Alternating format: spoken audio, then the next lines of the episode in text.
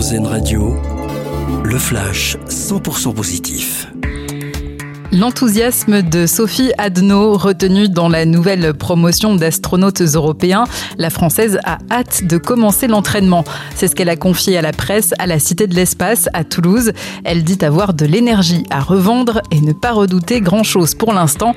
L'astronaute de 40 ans va s'entraîner à partir du 1er avril à Cologne en Allemagne et au terme de cette première formation, un des cinq astronautes de la promotion sera sélectionné pour entamer un entraînement plus spécifique avant de pouvoir décoller la première Coupe du Monde de ramassage de déchets. Elle sera organisée par le Japon à Tokyo. Ce sera en novembre prochain.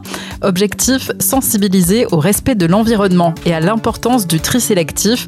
Les équipes seront composées de trois participants originaires d'une vingtaine de pays du monde. Ils devront ramasser un maximum de déchets dans un délai d'une heure avant de les trier correctement les Enfoirés réalisent le meilleur démarrage de l'année. Pour la première semaine de commercialisation, le double CD s'est arraché à près de 87 000 exemplaires. Le spectacle avait été suivi par 8 millions de téléspectateurs vendredi dernier sur TF1. Chaque vente permet à l'association de distribuer 17 repas à des personnes dans le besoin.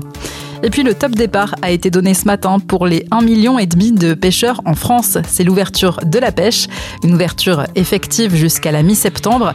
La carte de pêche est indispensable, disponible à la journée, à la semaine ou encore à l'année.